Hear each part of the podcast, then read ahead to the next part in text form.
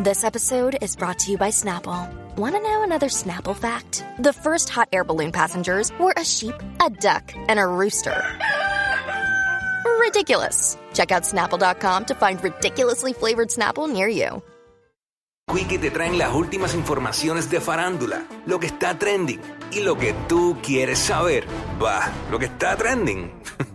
A bochinchar que vienen estos dos. Que comience, que es la que tapa.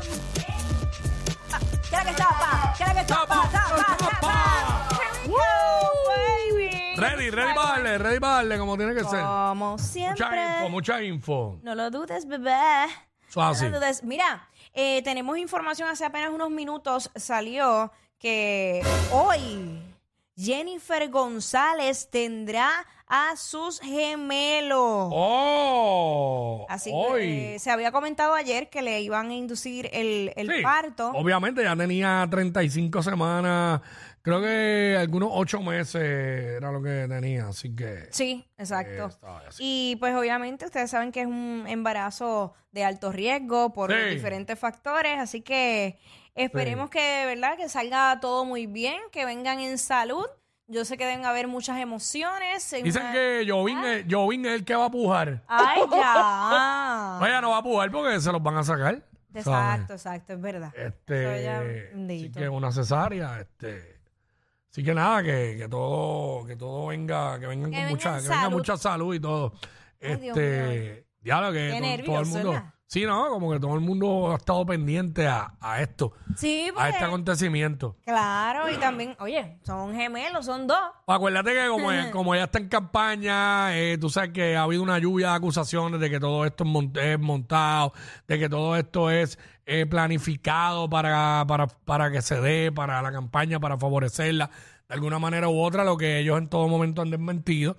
este A mí no me consta ni una cosa ni la otra, yo creo que realmente sí, ella, ella estaba embarazada y punto, y pues fue cayó con, con, con, con, la, ep- con la fecha. Claro. ¿Sabes? Y, Este, oye, yo, yo. Además, ella no, ella no tiene, ella tiene cuarenta y pico de- años, o sea, se casó, no podía esperar mucho para, para embarazarse Claro. si quería tener hijos. Claro, incluso yo me topé con ella en lo- los pasillos de Telemundo, en, en varias ocasiones la entrevistamos y, y entre las cosas que me dijo, mira, ¿sabes? Yo no sé, la gente no, no nota que, que es una barriga de embarazada, si se me nota, se me ve en la cara. Y ella, ¿sabes? Con, con ese sentimiento de que, que, que injusto el tener que, que decir, o sea, decir una vez más, sí, estoy embarazada, aquí están las pruebas, pero ¿por qué? Oye, ¿verdad? Lo he tenido que brutal. decir tantas veces. Está duro, de verdad. Este, mano, y es que la gente siempre va a hablar, Jackie, tú lo sabes. Bueno, tú Sí, más que pero- nadie lo sabes. Claro, pero... La gente siempre habla, mira, como siempre yo he dicho, hablan de todo, no saben de nada.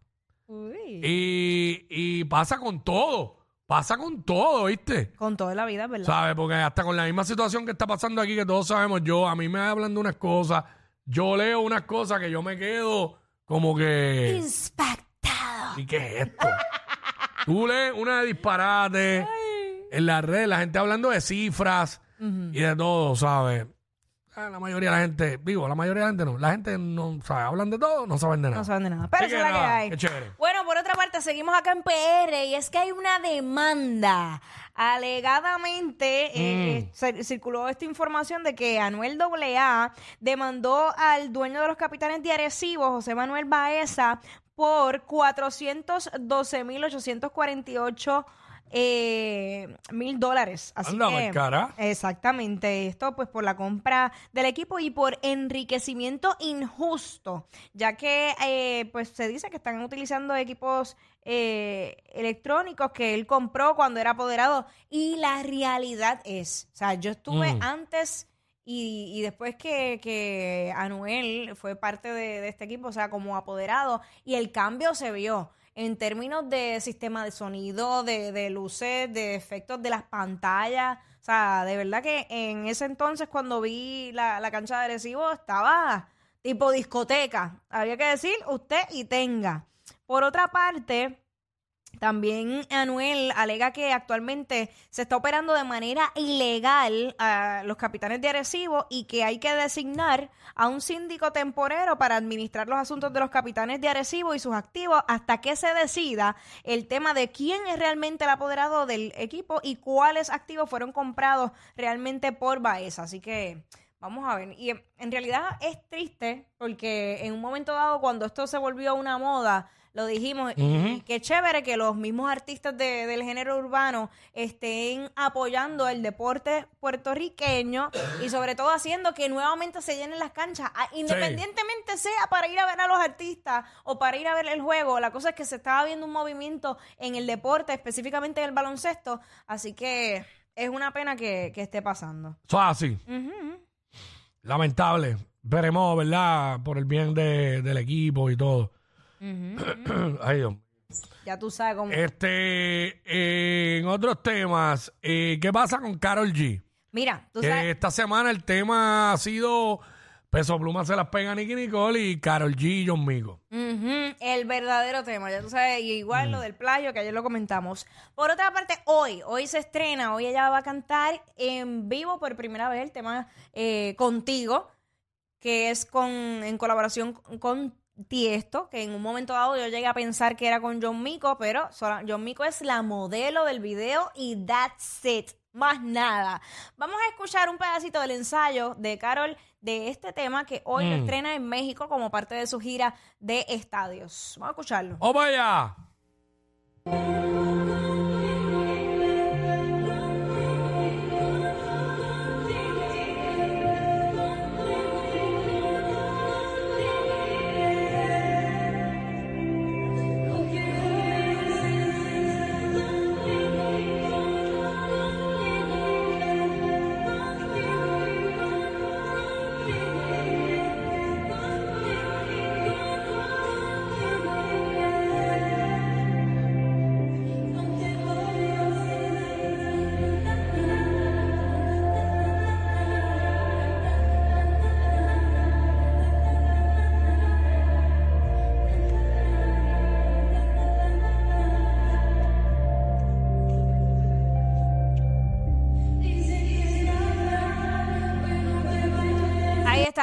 Pedacito de, de lo que va a estar pasando esta noche. Ahí está. Y eh, no sé si eso es como, ese video particularmente sea como para calmar un poco las aguas, porque mucha gente estaba comentando que estaban pagando dinero para ir a ver a Carol G en playback. Así que ella también había hecho un post anterior diciendo, mira, me he preparado mucho en esta gira para no hacer playback.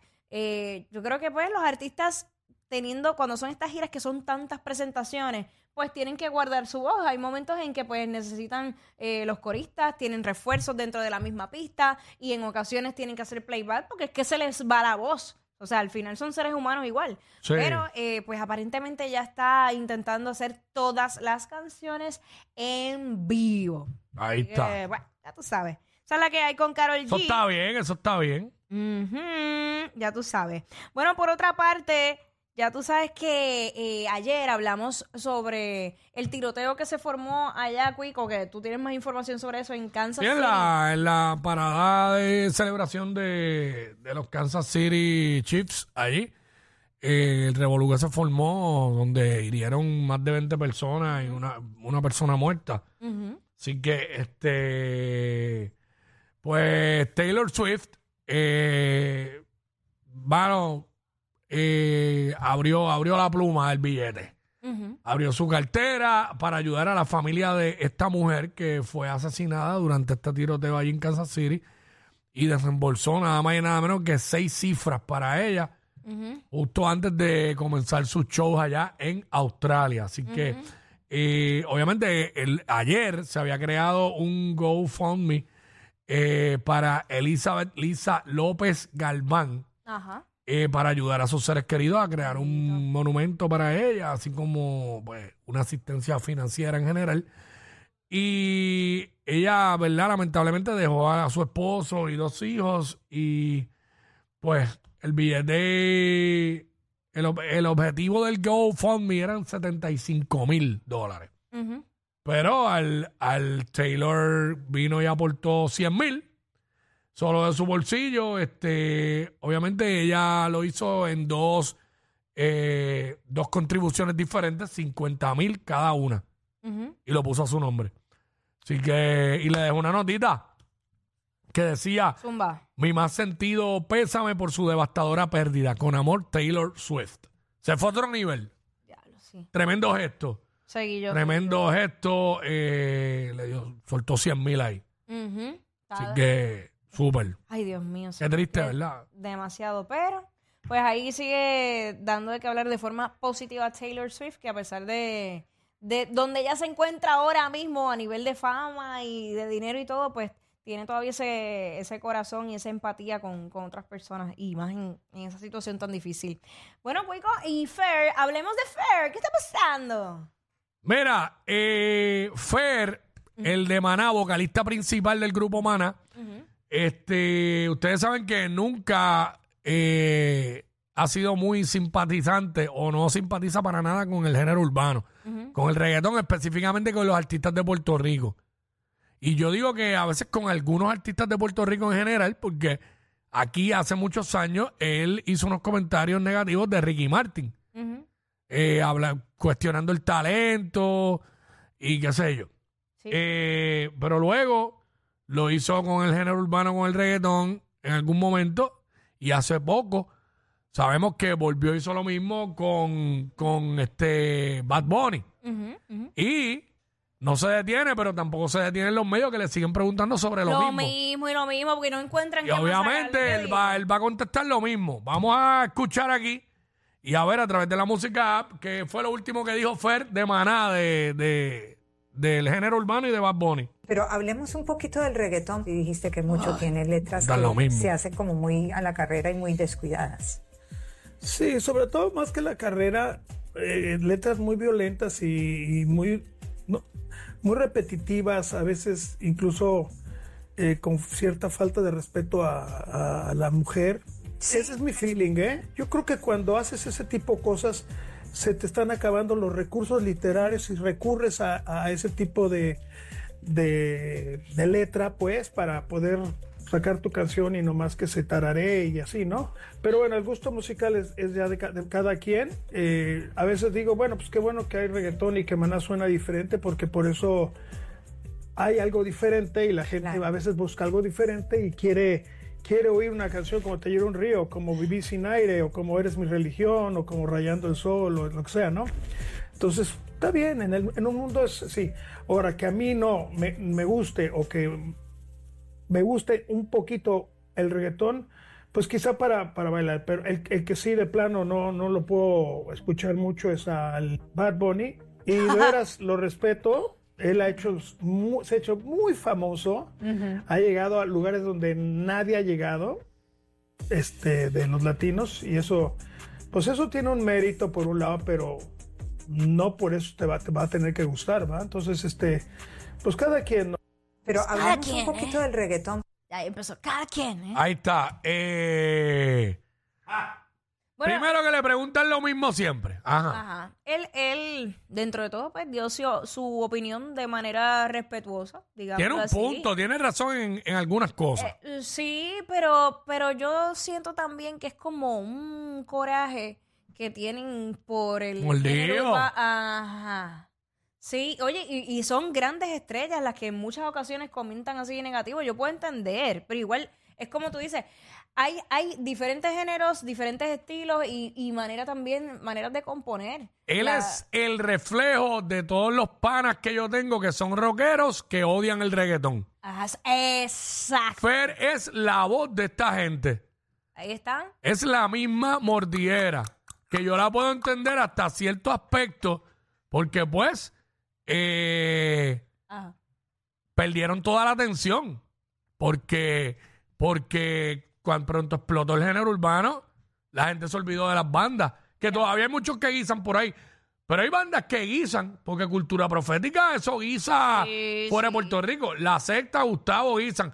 Pero ¿qué pasa? Que muchos de estos artistas, como el mismo Willy, que ha hecho colaboraciones de cultura con los urbanos, Gustavo. Claro, porque- nuestro pana Gustavo, Este, Que son inteligentes, yo digo son movidas inteligentes porque llegas a ese público que tal vez tú no has capturado, porque aquí hay una realidad. Mira, yo, yo te voy a mencionar una artista que, que la entrevisté esta mañana, fue Lourdes Robles, que es una artista de... de oye, by the way, Ajá. no tomó lo mismo que Yankee. No Sí, envejece. se ve igual, exacto. Igual, Mira, siempre se ve igual. Te traigo este ejemplo porque ella lleva cuatro, ah, eh, cuatro décadas de carrera. Cuatro. Pues, ¿qué pasa? Que ella, hay unas, hay generaciones que cuando nacieron, nacieron con el reggaetón. Estas son palabras de ella. Hay, hay No, generaciones que no saben ni quién es ella. por eso, no escucharon, no tenían más nada que escuchar que no fuera reggaetón. O sea, Claro. no conocieron el, el rock, no conocieron el pop, no conocieron eh, el reggae, porque es una realidad, estaban abacorados solo por el reggaetón. O sea que no, no podemos eh, eh, señalar a una generación que simplemente creció con eso y más nada. Yo me acuerdo de Lourdes Robles también eh, como actriz en las comedias de aquí de televisión local. Ajá. ¿Sabes? Este. eh, pero nada, este. Mano, yo puedo respetar de que a él no le gusta el reggaetón porque no le tiene que gustar a todo el mundo. Claro. De que a él no le gusta el género urbano, no le tiene que gustar a todo el mundo. Ok, porque es que yo lo he dicho aquí mil veces, no te tiene que gustar. Pero entonces, como lo manifiesta tanto, luce mordido. Siempre ha lucido mordido. Siempre ha lucido mordido con Ricky Martin. Siempre ha lucido mordido ahora con Bad Bunny. Exacto, y, y con Ricky el Martin, género. y Ricky Martin no, no era reggaetón. No, así no, que- Tacho. El rey del pop latino, Ricky Martin. Pues, Oye, y Baná en algún momento era mi banda favorita. Ah, ¿Sabes? ¿tú sabes qué estaría duro? ¿Sabes? ¿Sabes qué estaría duro? Hacer con, con inteligencia artificial un tema con Fer y Bad Bunny. Diablo, eh. Diablo, rompería Rayando el sol. em- con Bad Bunny. Featuring Bad Hacho, que Bunny. alguien el lo haga, reggaetón. que alguien lo haga. Hacho, tienen que hacerlo, mano. Tienen Que que, alguien lo hacerlo, por haga. favor. Nada más por joder a Fer. Más trending que los challenges de TikTok. Jackie Quickie, los de WhatsApp, la 94.